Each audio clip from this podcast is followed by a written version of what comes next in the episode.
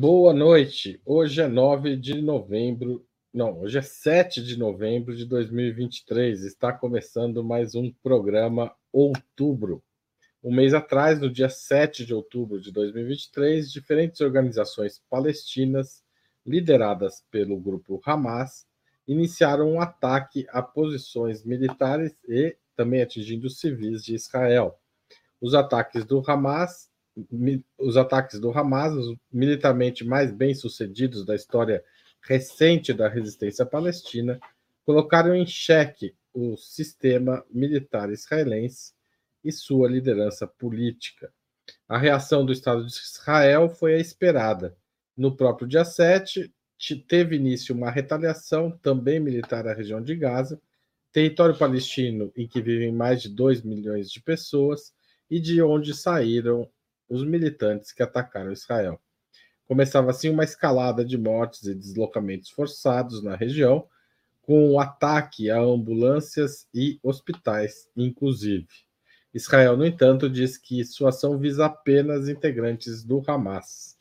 A ação por terra mais violenta, no entanto, ainda não ocorreu, embora os palestinos contabilizem já mais de 10 mil mortos, 40% deles crianças. Os israelenses avaliam em 1.400 as vítimas fatais no país por conta dos ataques do dia 7 de outubro. Para discutir este mês de escalada no conflito no Oriente Médio, Opera Mundi recebe hoje Hugo Albuquerque, publisher da Jacobin Brasil, editor da Autonomia Literária, mestre em Direito pela PUC São Paulo, advogado e diretor do Instituto Humanidade, Direitos e Democracia. Rose Martins, formada em Relações Internacionais pela Universidade Federal do Rio de Janeiro, Rural do Rio de Janeiro, mestra e doutoranda em Economia. E Ana Prestes, cientista social, mestre e doutora em Ciência Política pela Universidade Federal de Minas Gerais. Ela é também analista internacional e estudiosa da história do ingresso da mulher na política brasileira. Muito obrigado a vocês três Passo assim a primeira pergunta da noite. Um mês depois do início da escalada do conflito Israel-Palestina, o que mudou no mundo? Ana Prestes, você começa. Obrigada, Haroldo. Boa noite, gente. Boa noite, Rose. Boa noite, Hugo. Boa noite a toda a nossa comunidade que está aqui com a gente, aqui no Ópera, que ainda vai chegar depois com o programa gravado um mês. É, bom, muitas coisas mudaram, vou falar aqui um pouco das minhas impressões. Guerra na Ucrânia desapareceu do mapa, ninguém faz fala, porque até que a Rose vai falar sobre isso.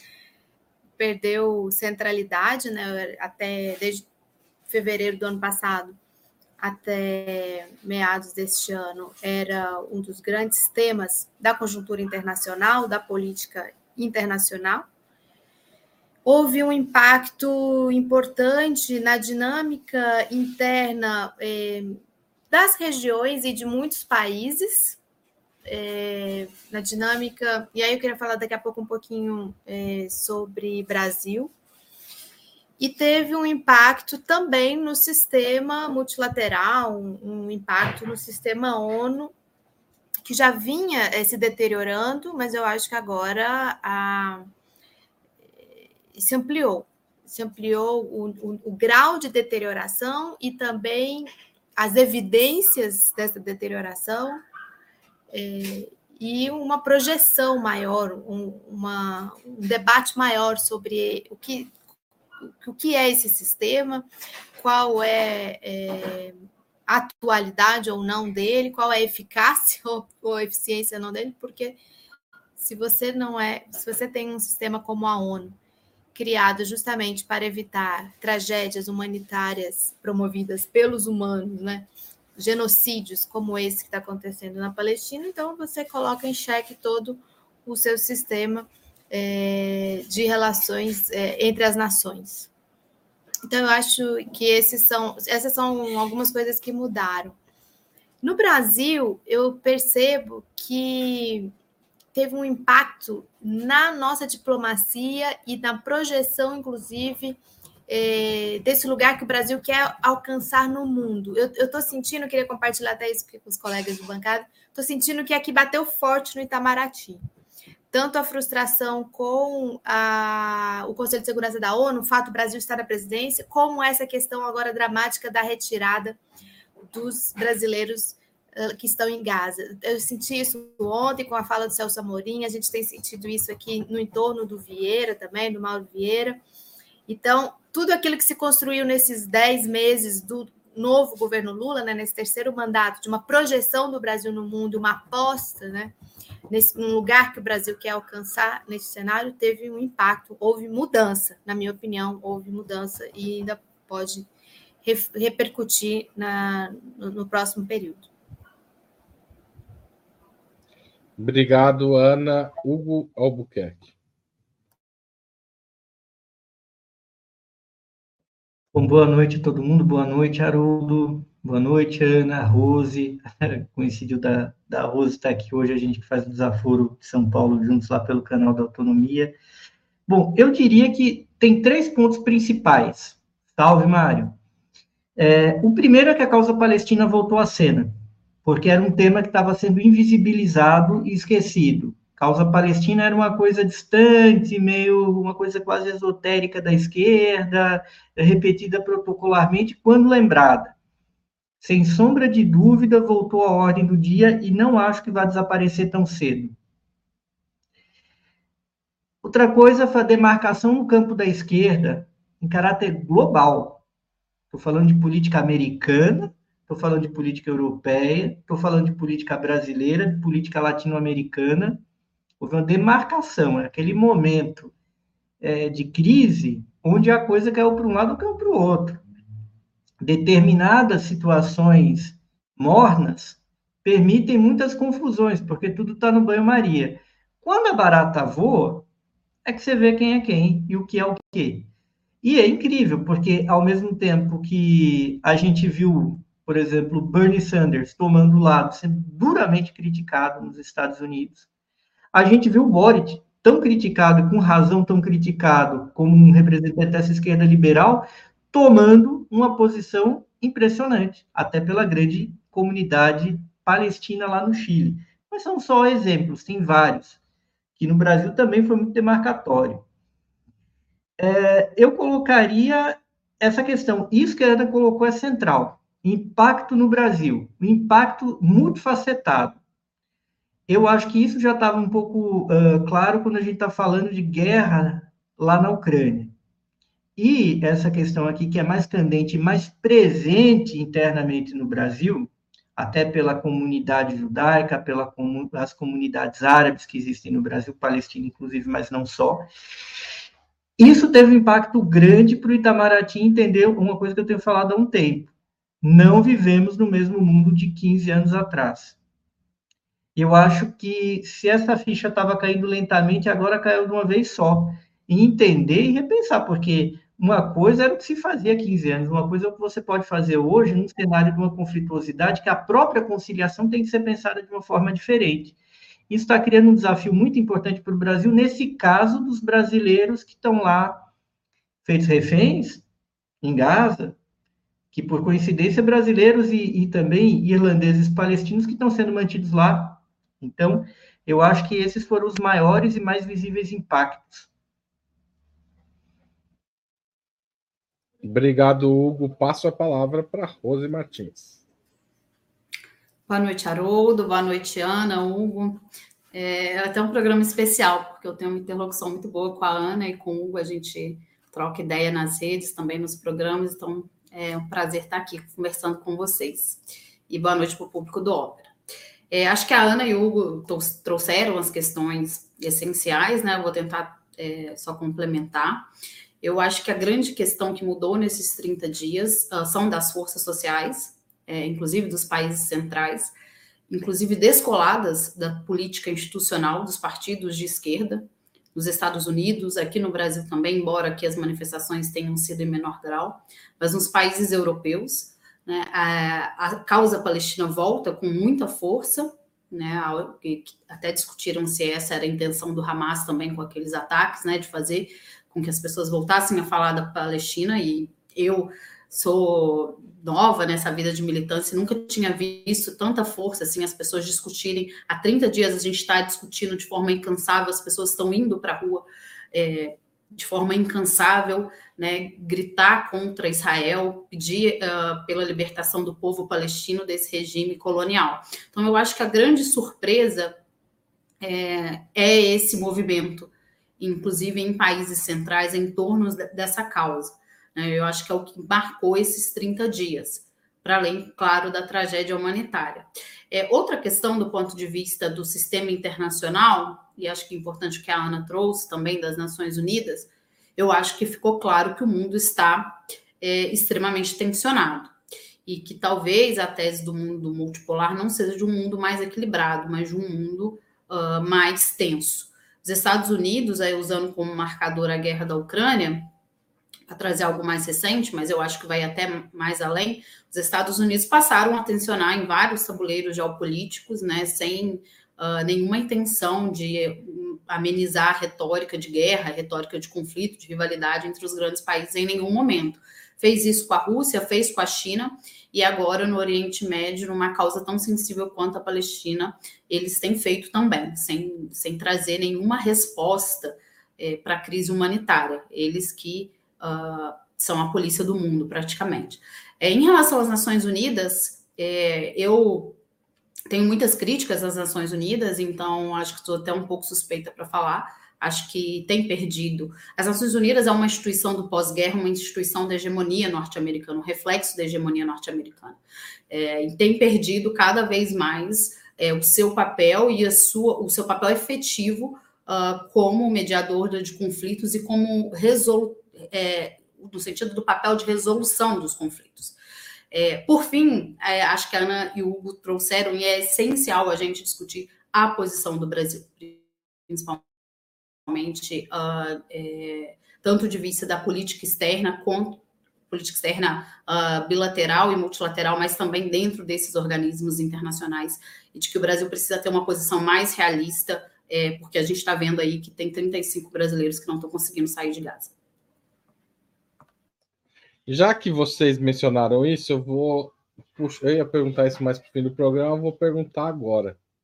Já saíram 600, até hoje saíram 605 estrangeiros, foram autorizados a deixar Gaza, e os brasileiros, não, mais 605 estrangeiros foram autorizados hoje a deixar Gaza, e os brasileiros seguiram fora da quinta lista. Agora há pouco, o senador Jacques Wagner anunciou que os brasileiros devem sair amanhã. Israel estava ou está retalhando o Brasil. Vocês acham que o Brasil pode, resolvido esse problema, adotar um gesto mais duro para com Israel, considerando o bombardeio indiscriminado na região, que tem causado milhares de mortes, inclusive de crianças, como eu mencionei no início do programa? Hugo Albuquerque, você começa. Olha, Haroldo, eu acredito que sim, é, nada explica, ainda mais depois da abertura de lá de, da, da de parte da fronteira com o Egito. A gente já vinha falando isso um tempo, em off, eu também coloquei no meu Twitter há semanas, falando com Rose também, o Brasil tinha de adotar um tom mais assertivo. Por quê? Porque me parece que há uma manobra maliciosa do governo israelense que ficou claro nos últimos dias com a saída de cidadãos americanos, ingleses e não irlandeses, Irlanda, país primeiro mundo, mas apoiadora da causa palestina, Brasil de Lula. Nós temos visto uma coisa que é aterradora e indevida, que são as reuniões do embaixador israelense aqui no Brasil com os bolsonaristas, com a extrema-direita.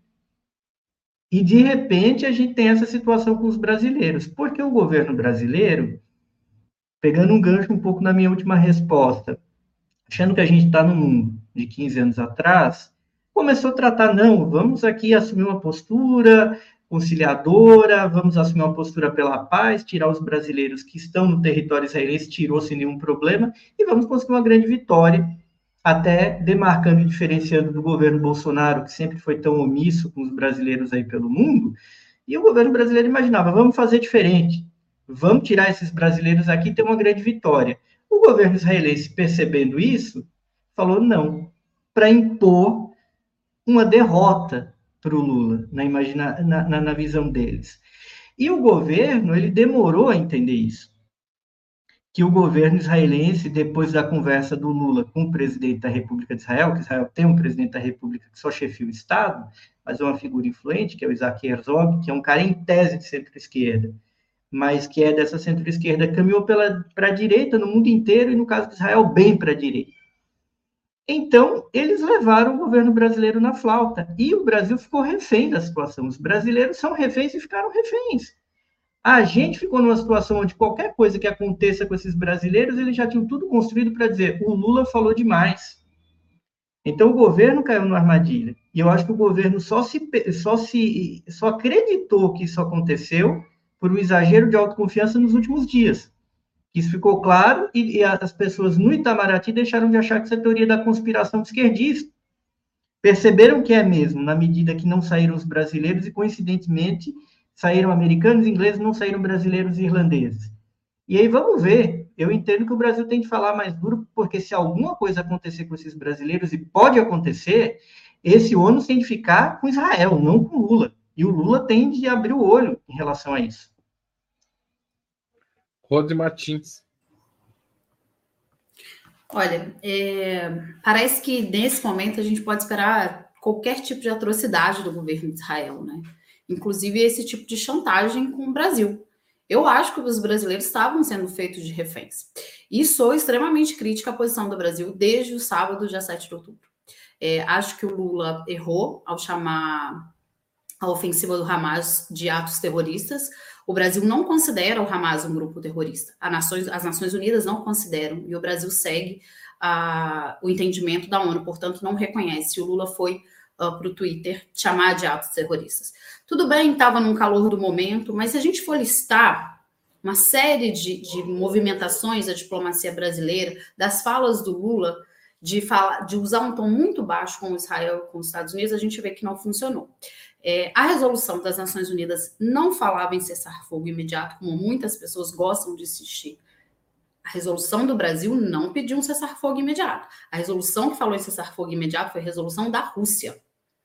O Brasil citava nominalmente o Hamas, chamando mais uma vez de ataques terroristas, não citava Israel. É, o Lula deu um passo é, positivo falando em genocídio, é, e na morte de, de, crianças, mas também não nomeou os culpados. Quem tá, matou uh, mais de 3 mil crianças em um mês na Palestina? Então, são atitudes que eu acho que, assim, nem do ponto de vista formal, com essa, como chamar o Hamas de terrorista, e nem do ponto de vista político, que envia uma mensagem para a militância muito antipedagógica, muito negativa, da forma que nós precisamos encarar a causa palestina, que para mim é a causa central neste momento, uma causa que perdura por anos, porque é um colonialismo aberto, é um regime de apartheid aberto. Eu acho que a posição nesse sentido, formal, política, não é boa. Agora, é, existe um discurso, né, de que é dessa burocracia diplomática, de que precisa fazer esses desenhos. Eu pessoalmente não acredito muito nisso, mas tudo bem, a gente foi tentando entender mas acontece que os, os brasileiros não estavam saindo de Gaza. E aí, ontem, o Celso Amorim parece que cresceu o tom, inclusive com os Estados Unidos, e aí parece que amanhã vão ser liberados para os brasileiros saírem. Então, é isso que está sendo falado no momento. Ou seja, é, quando o Brasil. Rose, desculpa te interromper, porque a gente deu uhum. essa notícia hoje. Aparentemente, há notícias que sugerem que o Brasil teria ameaçado é, Israel, né? Mas é, não, isso não é uma posição pública, isso é uma apuração isso. de bastidor de uma jornalista, Daniela Lima. Desculpa isso, te interromper. Não, tudo bem. Não, isso é que de ontem para hoje saíram essas notícias, né? De que o Celso teria crescido o tom e ameaçado de forma mais direta, porque estava vendo que, o, que Israel não estava fazendo nada para fazer com que os brasileiros saiam de Gaza. Estava ficando é, constrangedor para a diplomacia brasileira. Né? E eu, eu lembro que o Hugo fez um tweet é, há, algum tempo já no, no, no, Twitter, quando começou essa ali depois do dia 7, falando que o, que o, Brasil realmente deveria endurecer, porque senão os brasileiros iam voltar no caixão. É muito duro a gente falar isso, muito duro a gente falar isso, mas é a verdade. Precisou endurecer para hoje aparecer a notícia uh, de que uh, os brasileiros vão ser liberados amanhã, e eu espero que seja.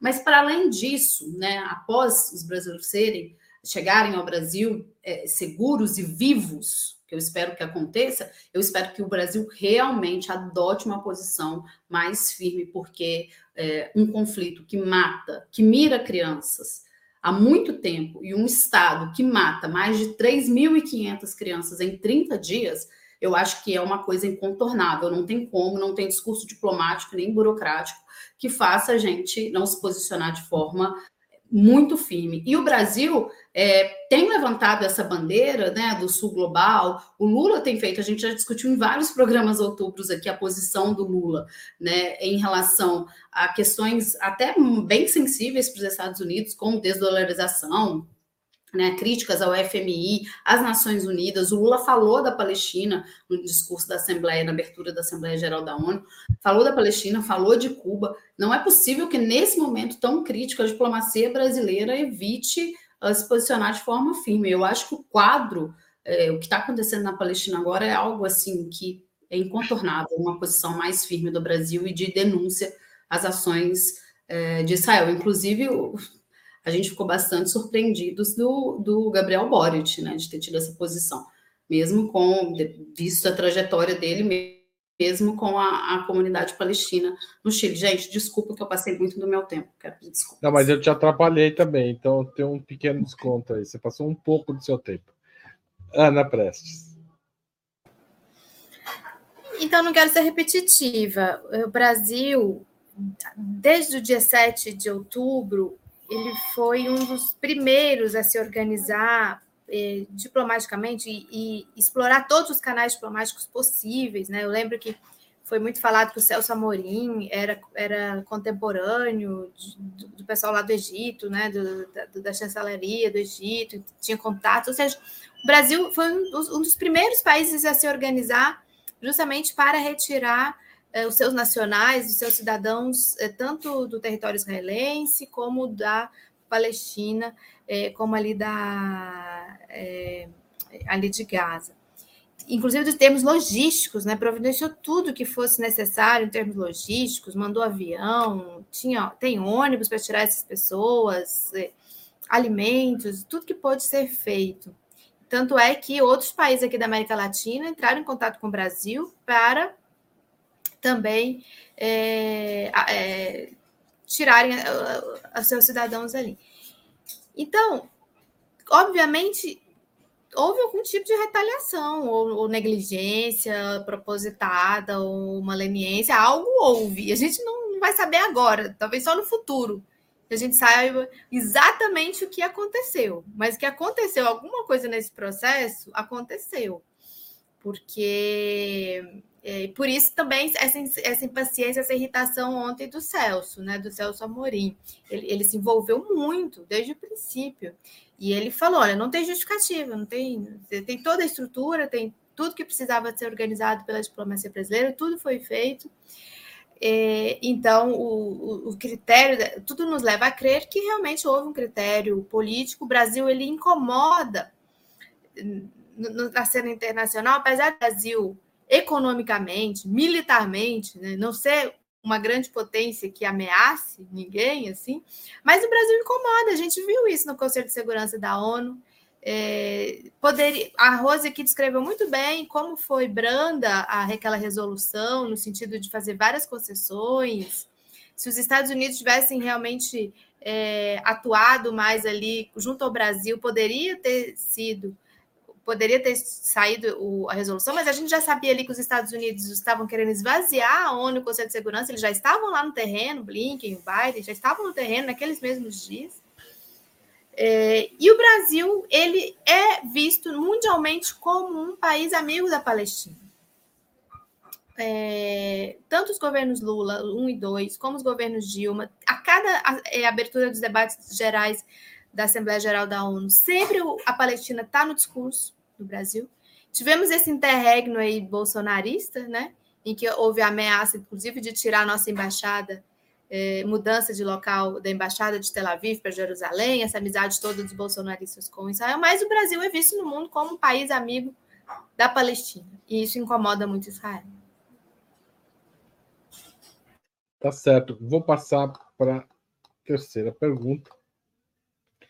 É, uma das vitórias políticas do Hamas foi interromper o processo de reconhecimento e normalização das relações diplomáticas entre Israel e Arábia Saudita.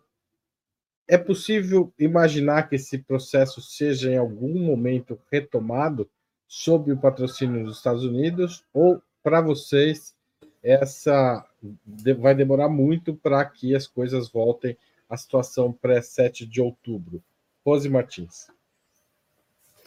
Olha, essa tem sido uma das especulações, né, de que o Hamas, ah, uma das pretensões do Hamas seriam, seria trazer a questão da Palestina de volta para um tema internacional, porque estava extremamente apagada, né, as pessoas ficou ali aquela, aquela situação humanitária, tipo, não podemos fazer nada, e de que tinha a ver uh, mais diretamente com o acordo Israel-Arábia Saudita. No curto prazo, eu acho dificílimo, muito difícil.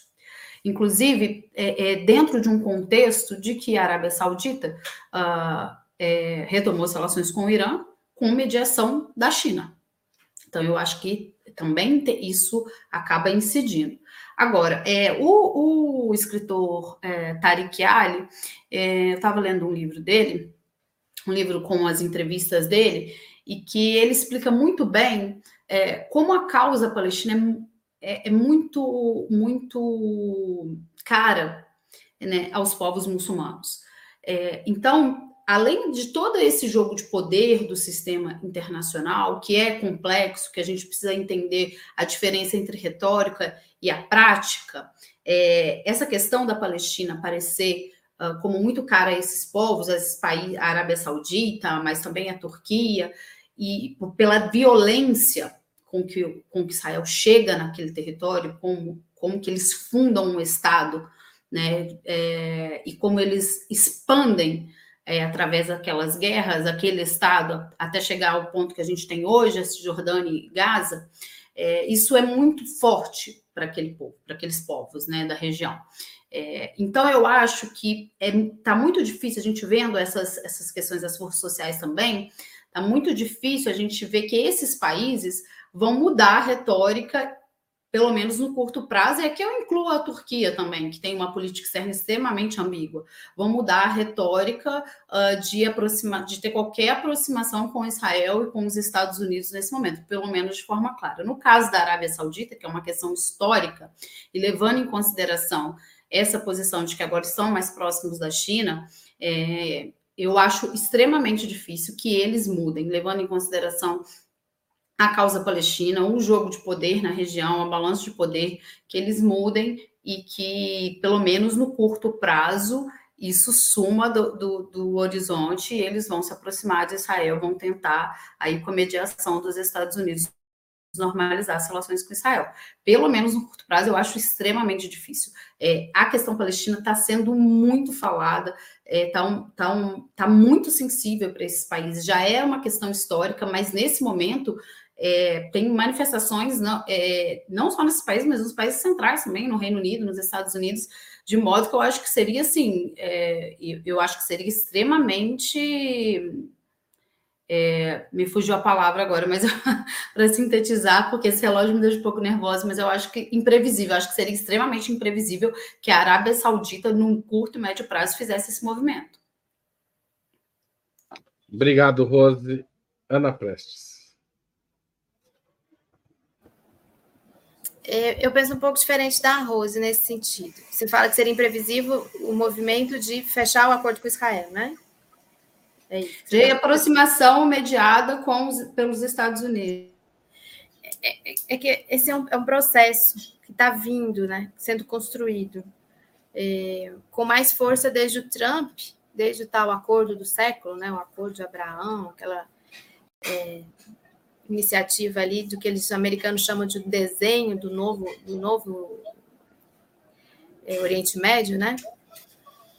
Então, decorrente desse, dessa política, foram estabelecidos vários acordos, porque Israel tinha a, relações apenas com a Jordânia e o Egito, e aí foram sendo estabelecidos acordos com Marrocos, Bahrein, eh, Emirados Árabes, Sudão, e aí veio agora nessa, na esteira desse, desse processo essa relação com é, a Arábia Saudita, inclusive com encontros prévios secretos do Netanyahu com Bin Salman, e, e depois secretos, mas depois acabaram sendo revelados. E, então, uma das argumentações, e, e isso tudo é com é, andando para e passo com um silenciamento e um estacionamento de qualquer tentativa de solução da uh, questão palestina. E, e, e, e, os palestinos colocando isso de forma forte, né, de que a Liga Árabe e, várias iniciativas que haviam de eh, que não deixava essa peteca cair, né, que não deixava a questão da causa palestina cair, silenciaram é, então, por que, que eu estou falando tudo isso? Porque eu não estranharia se, passada a fase mais aguda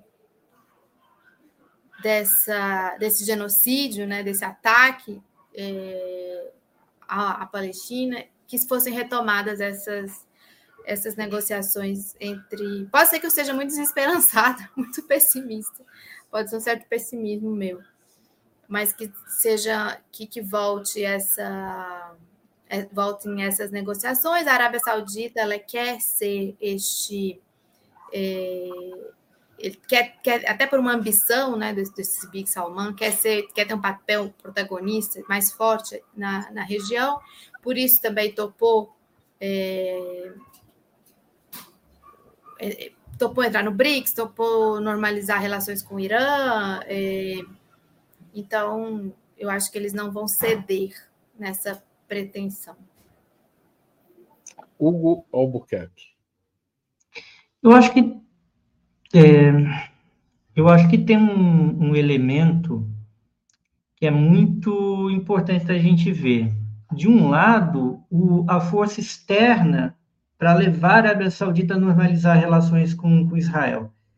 Eu não vejo algo que tenha passado num primeiro momento, pela Arábia Saudita. Tem algo que se conecta com Emirados Árabes, que é governado por uma família muito importante árabe. A família Tani não é qualquer coisa na história do Islã e na história do povo árabe.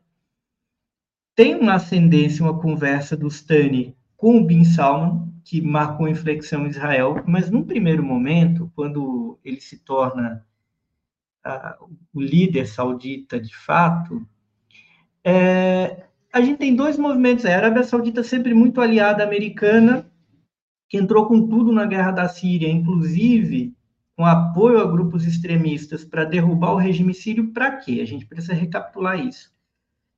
Numa, num, num, plano que era o gol do meio campo do Obama, que era mudar a logística do petróleo no mundo. Hoje, boa parte do petróleo do mundo ele é escoado por onde? Pelo Golfo Pérsico ele precisa passar por um estreito super pequeno entre Arábia Saudita e Irã, chamado Estreito de Hormuz. Ele dá a volta na Península Arábica e passa pelo Canal de Suez.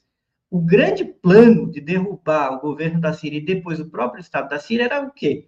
Você passar toda essa logística por terra, com uma torneirinha que ia dar no Mediterrâneo na Síria. A Síria tem uma costa para o Mar Mediterrâneo, o Mar Mediterrâneo dá para a Europa. Isso deu errado, porque o governo sírio nunca topou esse plano e ele não caiu, inclusive por conta da ação providencial russa. O que eu entendo que os americanos têm, é, de certa maneira, persuadido, pressionado para sair esse acordo, é para anular a importância relativa do Irã e até desse risco do canal de Suez e voltar com esse plano de passar o petróleo e gás por terra até o Mediterrâneo. Dessa vez por onde? Pela Síria? Não. Passar de Gael? Não. Por Israel.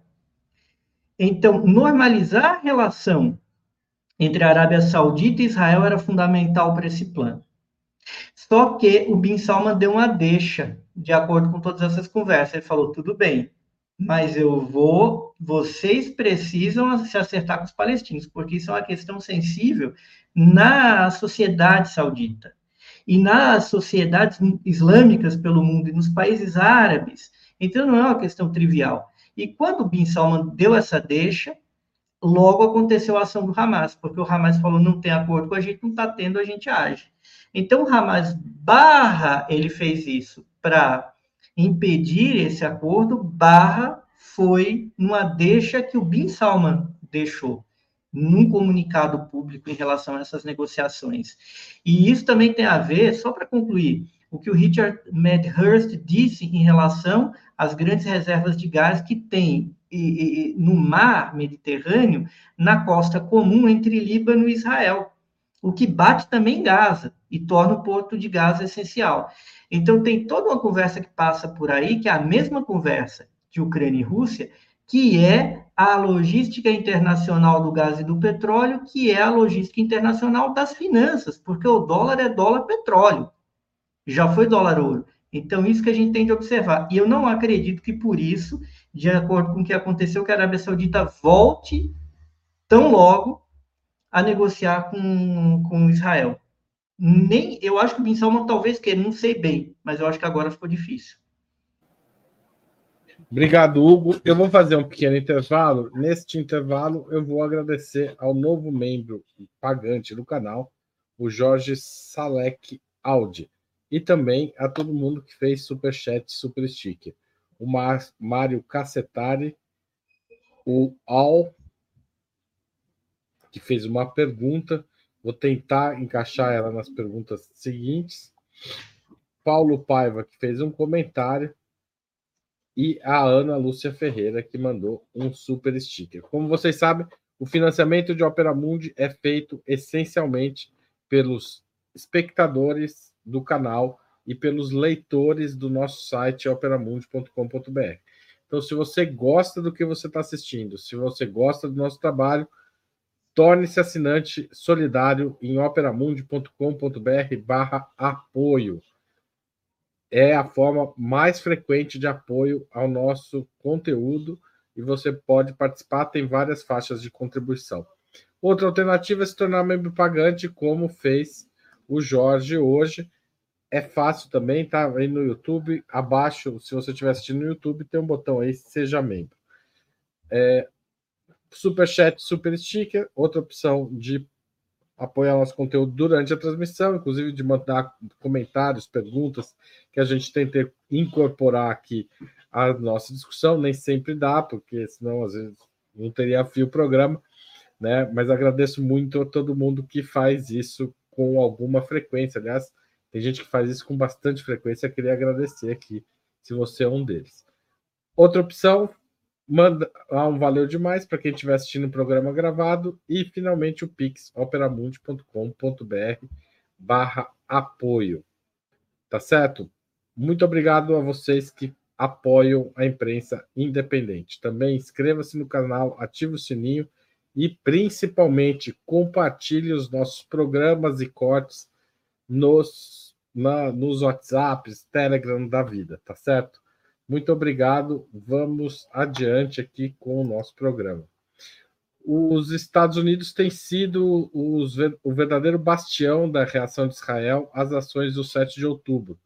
Os norte-americanos deram não só suporte diplomático, vetando todas as tentativas de resolução do Conselho de Segurança da ONU, que pediu um cessar-fogo ou uma trégua humanitária, como também enviaram dois porta-aviões à região, eles também interceptaram mísseis lançados contra o território israelense. Mas até quando vai esse suporte?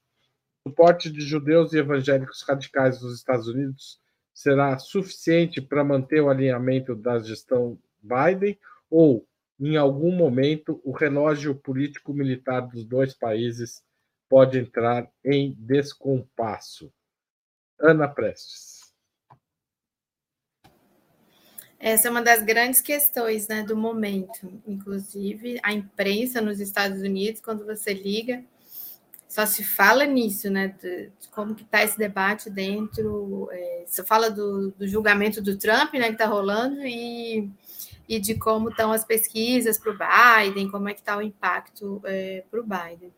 Agora, nos Estados Unidos tem um fenômeno interessante, e, e sempre no, no, momento das eleições isso aparece. Então, por exemplo, a eleição passada, é, a disputa era quem ia enfrentar melhor a China, quem ia derrotar melhor a China, quem ia atacar melhor a China. E com relação a Israel também, um pouco isso. Quem é mais amigo de Israel? Quem, é, quem faz mais por Israel? Rola também é, um pouco essa, essa disputa entre os republicanos é, e os democratas. Mas o fato é que há um movimento importante dentro da sociedade norte-americana, Estados Unidos, é, de rechaço à postura é, do Biden é, e do governo Biden, dos democratas, com, com, com esse, esse apoio irrestrito, não só apoio, apoio, patrocínio, participação em todas as áreas que puder, segura na ONU para não ter nenhuma resolução do Conselho de Segurança, manda porta-avião, manda submarino com míssil, é, manda dinheiro, é, faz campanha é, de formação de opinião pública, então, um apoio assim completo, chave completa, né? É, mas isso tem gerado movimento e a gente percebe pelas mobilizações e pelos impactos na, pelo impacto em pesquisas. E como os Estados Unidos é, tem, é uma sociedade muito segmentada também, é possível filtrar por segmentos, né? É, já o impacto dessa, desse comportamento é, do governo Biden. Então, é, é, é interessante observar o que, que vai acontecer é, daqui para frente. Vazou um documento, inclusive, não sei se vocês viram isso, estava na imprensa, não sei se acho que eu vi também, não sei se foi no Twitter do Hugo, um, um documento de funcionários né, do, do Departamento de Estado criticando é, que uh, o governo Biden não tem se manifestado de uma forma mais clara com relação às violações dos direitos humanos, isso, é, pelo menos para a fachada do, da, dos democratas, isso é muito importante, né? Os democratas gostam de ser vistos como esses grandes defensores dos direitos humanos e, e da democracia pelo mundo, tanto é que eles promovem intervenções humanitárias, bem entre aspas, né, baseado nessa sua fachada. Então, vazou é, este documento de que tá, estaria havendo pressão, inclusive internamente dentro do governo, sobre essa questão. Nossa, colocou o relógio bem grande só para. Olha, eu achei que a Aurora que está fazendo a transmissão aí exagerou agora. Aurora, e também não vamos pressionar o pessoal. Assim, já acabei, já acabei. ah, isso aí mesmo, é isso aí mesmo que eu estava falando. Foi uma pequena confusão. Mas tudo certo, não tem nenhum problema. Memorando vazado nos Zeus revela preocupações diplomáticas com a política de Biden sobre Israel. O texto que a, a questão é, só, era para arrematar meu argumento, essa é uma fachada importante para os democratas, até para eles fazerem guerra também, porque eles fazem guerra contra quem pretensamente está violando os direitos humanos, né? Então, essa é a questão. Hugo Albuquerque. Eu achei essa. Eu achei uma questão muito boa, Haroldo, e é difícil responder isso em três minutos. Mas olha, primeiro ponto que a gente tem de entrar: tem uma tese principal de que o Netanyahu falhou, o governo dele falhou na segurança e isso permitiu o ataque do Hamas. Tem uma segunda hipótese, tese não, segunda hipótese, talvez uma conjectura mais conspiratória que ele teria deixado. Seja como for, ele transformou o limão uma limonada. Como? Ele basicamente pegou a oposição liberal contra ele e uniu contra o grande consenso da política israelense, que é a, a, a violência contra os palestinos. Foi isso que aconteceu, né? Então, Netanyahu pega uma impopularidade, pega uma baita de uma luta política que estava sendo travada contra ele com o apoio do Biden, mas não tem nada a ver com pró-Palestina ou com esquerda, tem a ver com a disputa dele, um ultraconservador, praticamente fascista, com fascistas objetivos no seu gabinete contra neoliberais. E o Biden sendo um neoliberal confrontando ele. É, o Netanyahu vai une o país, cria um gabinete de guerra. Essa oposição liberal, que é de direita também, é amarrada com a estratégia dele e o Netanyahu dá o que, num determinado limite, seria uma manobra, seria um golpe genial. Qual? Pegar a oposição a ele, unir, desmoralizar essa oposição e pegar o Biden e fazer o Biden se chocar com a sua própria base. Porque o Biden está aqui, ele tem uma relação com esse lobby sionista liberal, de direita liberal, e ele tem uma base que é também socialista, que ele precisa. Então, Netanyahu pega, você tem de estar do meu lado por um compromisso de Estado, e mais do que um compromisso de Estado entre Estados Unidos e Israel, um compromisso político, para o bem e para o mal, espúrio, e não, né, tem uma parte esotérica outra não, uma parte muito bizarra desse acordo. E aí o Netanyahu amarra e faz o Biden entrar em choque com a própria base. Esse pessoal que está se manifestando aí nas ruas nos Estados Unidos é a base do Biden, não é do Trump. Entendeu? Então, foi uma... agora, o Netanyahu poderia ter sido genial e ter feito uma ação com uma certa proporcionalidade de força, ou até passando um pouco da conta. E ele teria o apoio, não só da direita global, como da pelegada global. Porque o maior problema hoje são os pelegos. E os pelegos iriam apoiar, bater palma para o Netanyahu. Ai, matou só um pouquinho, morreu 500 crianças. Mas não, morreu 4 mil, está indo para 5 mil crianças mortas. Aí, a partir daí, o Netanyahu deu um tiro no pé. E ele deu um tiro no pé do Biden, mas, ao mesmo tempo, se o Trump ganhar nessas condições, vai ter um enorme problema porque, como a Jacob Americana está falando, surgiu um grande movimento de massas que a esquerda moderada americana não tem controle também. Isso é um problemão. Isso a gente volta para os anos 60. É a última vez que surgiu um grande movimento de massas nos Estados Unidos, que nem a esquerda moderada tinha controle, foram os Panteras Negras. Como é que você vai desarmar essa bomba? Há um mês não tinha isso. Então, Netanyahu errou. Errou. Quer continuar mais um pouquinho, Hugo? Você reclamou do tempo? Eu vou deixar um pouquinho a mais para você. Depois não, eu dou um pouquinho é, mais para a também. Um já, ponto, já a comunidade judaica americana ela é mais progressista que a média das outras comunidades. 75% da comunidade judaica americana vota no Partido Democrata, uma parte expressiva dela é socialista. Então, a gente tem visto manifestações em massa nos Estados Unidos, que é a comunidade judaica. A gente viu recentemente na Estátua da Liberdade. Então, é um pouco diferente, porque a comunidade judaica no Brasil tem um perfil mais conservador. Nos Estados Unidos é o contrário, ela é muito progressista. Isso é um problema grave, por exemplo, eh, eh, quem está cobrando Bernie Sanders é uma parte dessa comunidade que está falando, como assim que você está agora falando não cessar fogo? Como é que é, alguém não vai falar em cessar fogo, não pode conseguir falar a palavra cessar fogo? Um detalhe, a maior parte da opinião pública americana ainda é pró-Israel, mas ela é massivamente pró-cessar-fogo. E a elite política americana não consegue enunciar isso. Então, a jogada genial de Netanyahu, ele, Netanyahu parece aquele jogador de futebol afobado. Professor, me põe em campo que eu vou se consagrar. Eu vou se consagrar, vou fazer o gol do meio campo. E aí ele chuta para o lado e mata o Gandula. Entendeu?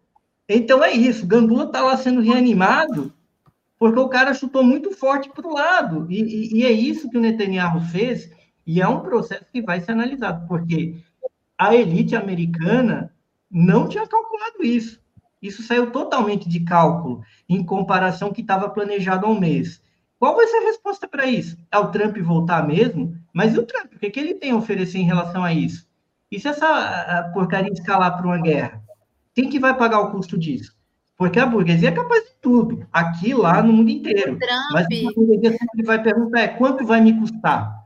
Quanto vai me custar, Haroldo? Quanto é que vai me custar, Ana? Se essa loucura seguir, a volta do Trump vai me custar quanto? E ninguém calculou isso, ninguém planejou isso. O Trump já estava loteando... Ana Prestes, a palavra é sua, pode continuar. Desculpa, só um pouquinho, Rose, eu passo o tempo. Não, o Trump, ele estava loteando lá a Palestina. Só, não, só um minutinho que eu vou... Então a palavra é da Rose, na verdade. Só vou Ana Prestes fala. Ligar o meu computador Não, não, tá é bom. porque eu quero, preciso ligar meu computador, porque senão não vai desligar. Enquanto Pode falar, só isso que eu queria falar. Faço, deixa a Ana falar mais. Ana, você. Não, achei interessante o argumento do, do Hugo, é, mas eu queria entender assim, exatamente como, por que, que você fala que o, o, Netanyahu errou? Você acha que ele pesou na mão, é isso? Pesou na mão. Ninguém ia questionar o Netanyahu, porque ele assim, não imaginava o efeito. Ninguém ia questionar o Netanyahu se o Netanyahu faz, digamos, uma operação brutal. Mas matar 4 mil crianças é o argumento da Renata Loprete, é estupidez. Ah, tem 40% de criança, morreu 40%. Gente, só morre a mesma parcela de crianças numa guerra que a da população se a população civil é alvo. A título de comparação, que a Renata Lopretti foi muito questionada, o, o, ela não pesquisou nenhuma outra guerra na vida dela para dar aquele dado.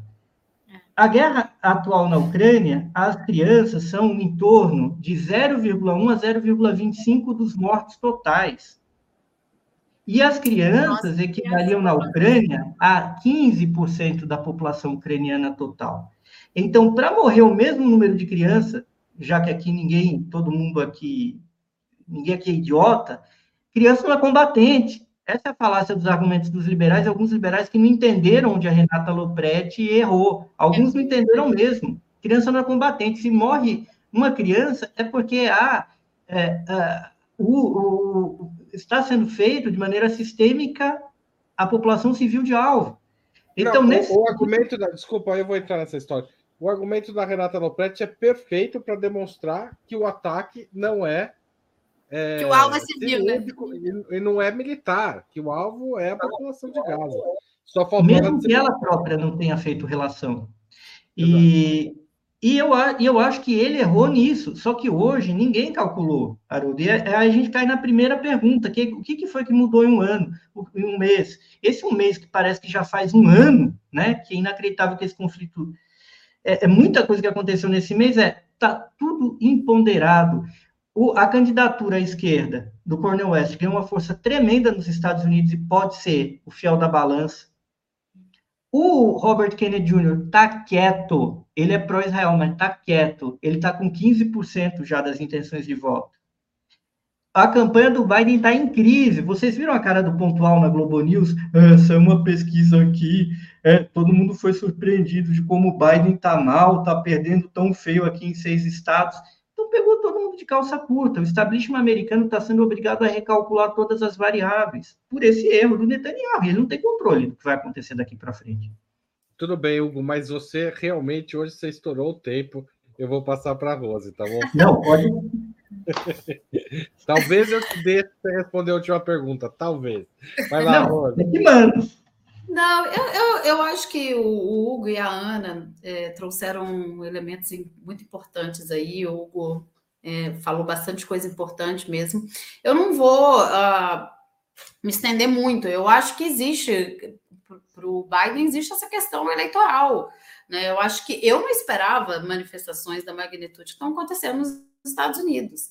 Né? Eu não tenho conhecimento ali da, da, posição da comunidade judaica, mas não imaginei mesmo que grandes manifestações fossem acontecer nos Estados Unidos e nem no Reino Unido, é, nem nos países centrais. É, inclusive achava que talvez nós fôssemos seus protagonistas, né? O Sul Global fosse seu protagonista das manifestações e não os Estados Unidos e, e, e das maiores que eu vi, acho que dizem que na, na Inglaterra tinham 500 mil pessoas nas ruas, né? Estão indo para as ruas de forma incansável. Eu tenho um amigo na Alemanha também que ele está postando todo final de semana, tendo fortes manifestações. Então, é, eu acho que nem nem como um pouco do que o Hugo falou, eu acho que o, o, o governo democrata não esperava isso.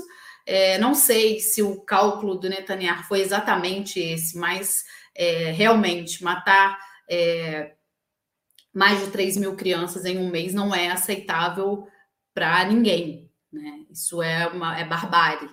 Então, eu acho que para os Estados Unidos, até que ponto eles vão levar isso, acho que vai depender em grande parte do cálculo eleitoral uh, do Biden. Agora, ele está em maus lençóis já tem um tempo, né? Com a questão da guerra da Ucrânia, também politicamente, não só por causa da, da, da, da, questão das pesquisas eleitorais, mas também ah, teve aquele, aquela questão lá da, da do presidente da Câmara deles, que corresponde ao presidente da Câmara.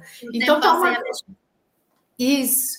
Então, é uma é, é, para eles ali está uma situação difícil, eu passo que o Trump tem crescido. Então, é, eu não sei até que ponto, a pergunta acho que é essa, né, Aruda? Até que ponto os Estados Unidos vão bancar a loucura desse governo do Netanyahu?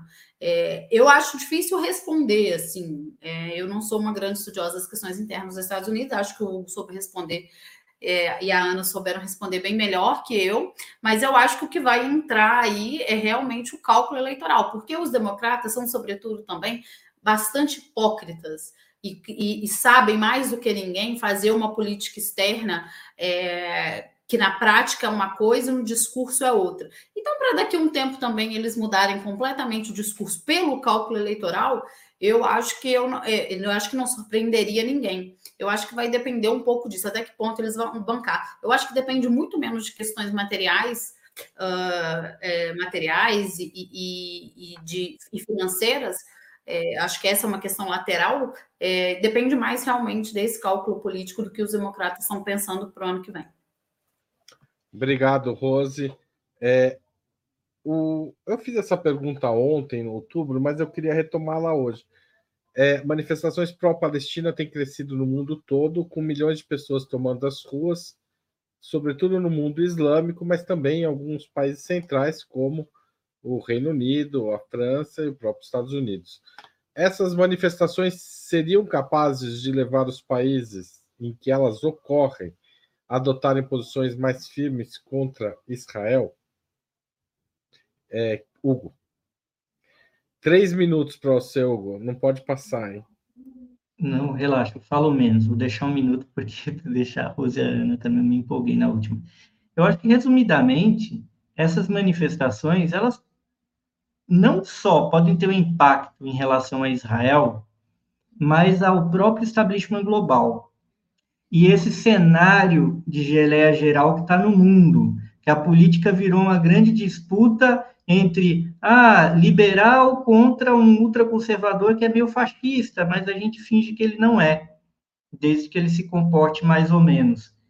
É, isso está virando problema. Eu vou dar o um exemplo de um lugar mais água com açúcar do mundo em matéria política: a Alemanha. Pois é, a Alemanha. Establishment político alemão está trincando. Está trincando. A casa está ruindo. Todos os moradores do prédio foram avisados para sair, porque vai desabar.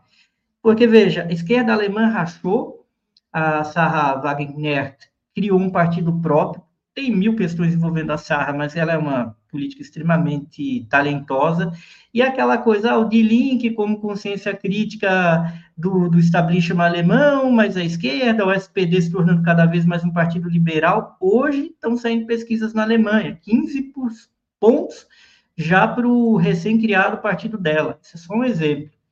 Então, é, isso está enfraquecendo Macron na França, Melanchon está se refortalecendo.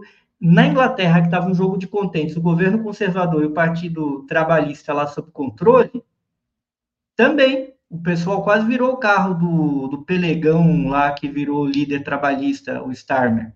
Então, é um tipo de coisa, gente, que vai. Eles vão ter de encontrar um meio de normalizar. Porque se isso continuar por mais um mês, isso pode ir além de um questionamento de Israel no cenário internacional, como, aliás, a China previu corretamente na primeira semana que isso aconteceu. A China divulgou isso, como isso pode ter um impacto muito grande sobre a política mundial, sobre a política brasileira também. Ninguém, entendeu? Os impactos são enormes aqui dentro. E vão ser se isso continuar daqui a um mês. Porque muitas cartas foram desviradas em desfavor do pessoal que, por vocação ou por oportunismo, apoia o imperialismo. Essa coisa que acabou, né? Então, não acabou.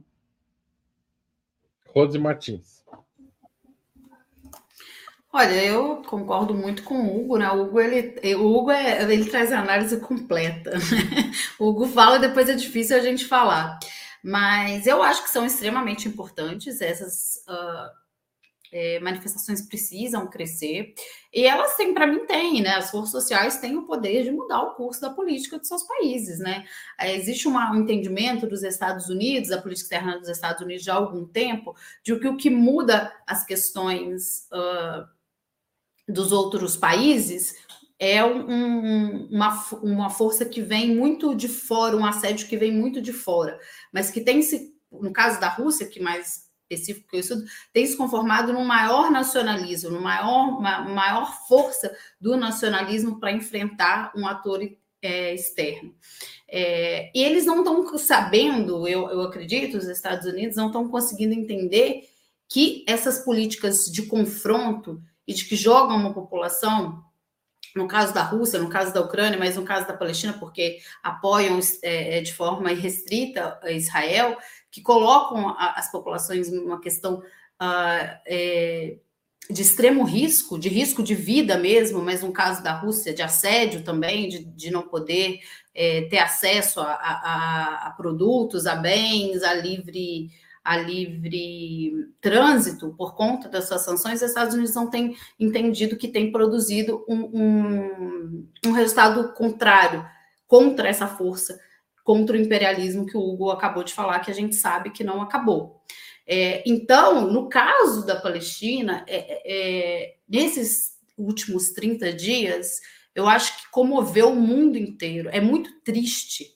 É muito triste você ver que em 30 dias morreram quase 4 mil crianças, mais de 10 mil pessoas. Então, a força do imperialismo, ela também não, ela não, ela não vai produzir uma resistência. E essa resistência, no caso da Palestina, por ser uma barbárie que está acontecendo em Gaza nesse momento, também na Cisjordânia, ela tem é, é, essa resposta, ela tem partido também de outros países, das forças sociais de outros países. Ninguém está conseguindo assistir a isso, né? A gente, até em menor grau, se a gente for olhar aqui no Brasil, não sei dar resposta, nem os países centrais estão conseguindo assistir a isso de uma forma uh, passiva, porque é realmente o. É, não deixo de trazer os Estados Unidos para essa análise, porque Israel chegou até onde chegou pelo apoio à retaguarda dos Estados Unidos. Então, eu acho que essas manifestações elas vão produzir a resposta. É isso, é as políticas, principalmente dos Estados Unidos e de Israel, uma política que ela se manifesta de várias formas, e no caso da Palestina se manifesta com uma barbárie. E são essas reações que podem produzir um resultado político, eleitoral, de confrontação nesses países e mudar o curso da política em relação, é, nesse caso específico, a Israel. Agora, o que, por outro lado, eu tenho visto é, com bastante pessimismo é que esses países têm sido, é, é apesar dessas forças estarem mais uh, atuantes, né, nos últimos 30 dias, esse país tem sido os governos né, institucionalizados têm sido bastante resistentes. Né? Infelizmente, é, a Europa subjugada aos Estados Unidos, eu acho que a partir da guerra da Ucrânia isso fica claro, a Europa não tem uma estratégia é, própria, de segurança própria, estão subjugados aos Estados Unidos e esses governos se mostram subjugados. Eu acho, é, eu tenho falado muito sobre isso, não quero ficar me alongando aqui, em relação ao Brasil, mostra também uma, uma subjugação ao imperialismo. Eu não estou falando aqui que nós, é, as pessoas confundem muito, né? Gostam de falar dessa que, que é um é, que a gente é vira-lata quando a gente fala desse ponto, mas parece que não entender essa, essa concepção de que o imperialismo não existe, ela acabou contaminando vários países e os governos separados de, de, é, de, do ponto de vista das suas populações, eles não têm conseguido dar uma resposta para esse imperialismo. E aí eu volto na questão dos protestos, porque são os protestos que podem reproduzir isso nos países e tentar mudar o curso da, da política de seus próprios governantes. Muito mais do que é, os Estados Unidos que pensam que podem fazer há muitos anos. Então, acho os protestos extremamente importantes. Eu espero que eles aumentem e que não é, eu espero do ponto de vista otimista, mas não sei se é isso que vai acontecer, que eles aumentem e levem esse país a cortarem relações com Israel, a maioria é, a cortar relações com Israel e tentar criar um cerco político, já que o cerco militar parece mais difícil. Obrigado, Rose. Ana Prestes. Eu creio que sim, que as manifestações, os protestos, elas podem ter ainda mais, já estão tendo, né? Podem ter mais impacto, é, onde elas estão acontecendo com força. Não é o nosso caso, América do Sul, talvez o Chile, onde eu vi manifestações mais fortes, no México, que está numa posição terrível, horrível, o governo mexicano. É, nós somos neutros e eu vi Chile, México, é, Argentina. Argentina sempre tem muita mobilização por causa de tudo. Né? tudo lá sempre tem muita gente, mas ali tem muita gente apoiando Israel também. Tem uma comunidade judaica muito grande é, na Argentina. É, e, e, diferente dos, da dinâmica dos Estados Unidos, né, dos judeus é, que se que mobilizam nos Estados Unidos de forma crítica a, ao Biden. Então, isso, inclusive, está dando maior confusão lá com a campanha. É, não sei se maior confusão, mas tem algum impacto na campanha do Massa é, por conta das críticas que foram feitas ao, ao, ao chanceler, né, o Cafieiro, como ele se posicionou de forma mais dura com Israel quando daquele bombardeio no, no campo de refugiados. Então, então, América do Sul, um pouco isso.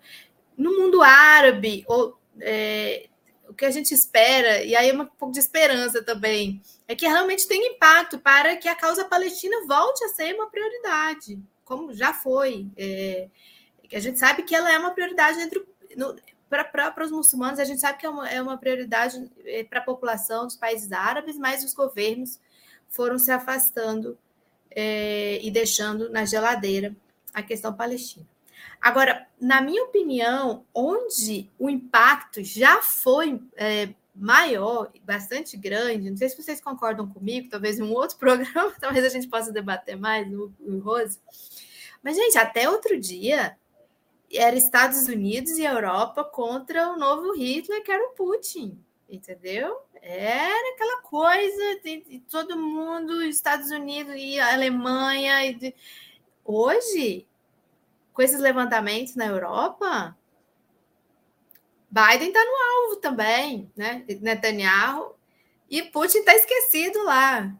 Ou seja, Estados Unidos, que estava numa situação bastante confortável, né? Lembra aquela, reuni... Lembra aquela primeira ida do, do Biden, na primeira reunião do G7, acho que ele foi, que ele chegou na Europa e chegou bagunçando tudo. A Europa tinha acabado de fazer uma reunião com a China importante, ainda liderada pela Merkel. E aí ele fizeram todo o movimento para isolar Rússia, Putin, o novo Hitler e China apoia. Agora, olha como as coisas mudaram. China agora na presidência do Conselho de Segurança da ONU, talvez a voz mais razoável hoje na ONU isso aí, para mim, foi a grande mudança e as manifestações estão fazendo muito por isso. Tá certo. Gente, tem dois comentários. Eu queria agradecer é, mais alguns é, superchat, super sticker. O Fernando César Franklin mandou um super sticker. A Michele Roxo se tornou membro pagante do nosso canal. A Deise Nascimento mandou um superchat. E o Denilson também mandou um superchat. Tem do, dois comentários na forma de perguntas aqui que eu vou é, ler para um de vocês responder. Primeiro levantar a mão, tá bom? Israel, pelos atos genocidas, não deveria ser sancionado pelo mundo, além de manipular quem entra e quem sai, é, é uma forma de usar a força para que todos se calem e apoiem atrocidades. Alguém gostaria de comentar este superchat do All? Ninguém levantou. Vou começar pela Rose. Rose, rapidinho. Israel deve ser sancionado. A, a, controlar a entrada e saída é uma forma de pressionar? Gente, a minha internet está muito ruim. Eu não sei se vai travar aí ou cair. É... Não, tá indo é... bem, pode ir. Perguntando se deve. Ela travou. Pelo Travou. mundo. Gente, vocês estão me ouvindo? Não sei se você. É, não tá dando para para Rose. Acho que não vai rolar Rose, não. não vai para você, então, Ana. Não, eu acho que sim. Ao longo do programa, viu, Al, né, que fez esse apoio, é, nós falamos bastante sobre isso, né? É, talvez não detalhadamente quais sanções, como sanções, rompimentos, mas sim, eu acredito que por esses atos genocidas Israel merecia todas as sanções possíveis e imagináveis, justamente por isso que você está falando aí, né? Além de manipular quem entra, quem sai na faixa de Gaza, que foi o que eu entendi, né? E usar a força é, para apoio das atrocidades aí ao redor do mundo, né? Eu acho que sim, concordo. Teria que ser. E essa outra aqui? É Essa é do Denilson, né? O, o Denilson estava lá fora do café. Hoje eu, tava, hoje eu acordei seis e meia lá fora do café. Acho que o Denilson estava lá também. É um absurdo essa carta contra o padre Júlio Lancelotti, os ataques à Letícia Sapatella. E aí ele fala que o presidente do México que disse que não vai cortar relações com Israel. E você comentou agora há pouco, né? Que você é. achou a posição horrível. Sim, o Obrador, o Lula está bem, tá bem melhor posicionado se comparado com o Obrador. O Obrador optou realmente por uma linha muito neutra. É, eu acho que as coisas do Obrador, mas é um pouco próprio do governo dele e é uma parte muito complicada daquele arranjo de poder quando bate para esse lado muito sensível para os Estados Unidos, há um acovardamento e um governo que, de todo modo, cai entre nós, né? É um governo mais moderado, para não usar uma palavra forte aqui que ainda não é horário, do que o governo do Fernando Henrique. Cardoso, Fernando Henrique Cardoso está à esquerda, foi à esquerda do Obrador, né? E agora, a carta do Padre Júlio, até comentei com algumas pessoas, quando eu olhei, eu não acreditei naquilo, né? Mas, assim, foi uma, um erro, mas foi um erro revelador de algumas figurinhas aí, né? E meio que passaram o recibo, eu acho que de vez, né? Se alguém no campo progressista ainda tinha alguma dúvida em relação às figurinhas. Agora, fica a dúvida, né? Como algumas figuras tiraram a assinatura da carta, mas eles deram, quem redigiu, né? Então, tiraram por quê? Fizeram autocrítica ou tiraram com medo? Eu acho que esses cidadãos deviam explicar aquela tremenda calúnia, né? Coisa muito grave fazer isso contra um combatente dos direitos humanos, pró-direitos humanos, como o Padre Júlio, um cara que está ali junto à população de rua, ser atacada de uma maneira caluniosa, num papo tão sério quanto esse daí. Essas figurinhas que retiraram, e os que não retiraram continuam bancando, eu acho que essas pessoas devem explicação sim, tá? E que ninguém tenha mais dúvida em relação com alguns nomes que estão ali. Obrigado, gente. Eu queria encerrar esse programa. Muito obrigado a vocês três. Rose, espero que você resolva os seus problemas de internet, porque sua participação é muito importante aqui. Tá certo? Desculpa aí, obrigado gente. Geralmente Imagina, não acontece, mas. É, é hoje não acontece. sei. A internet é imprevisível. É um pouco imprevisível. Obrigado a todo mundo que participou, colaborou, compartilhou e até mais. Valeu. Bom demais, gente.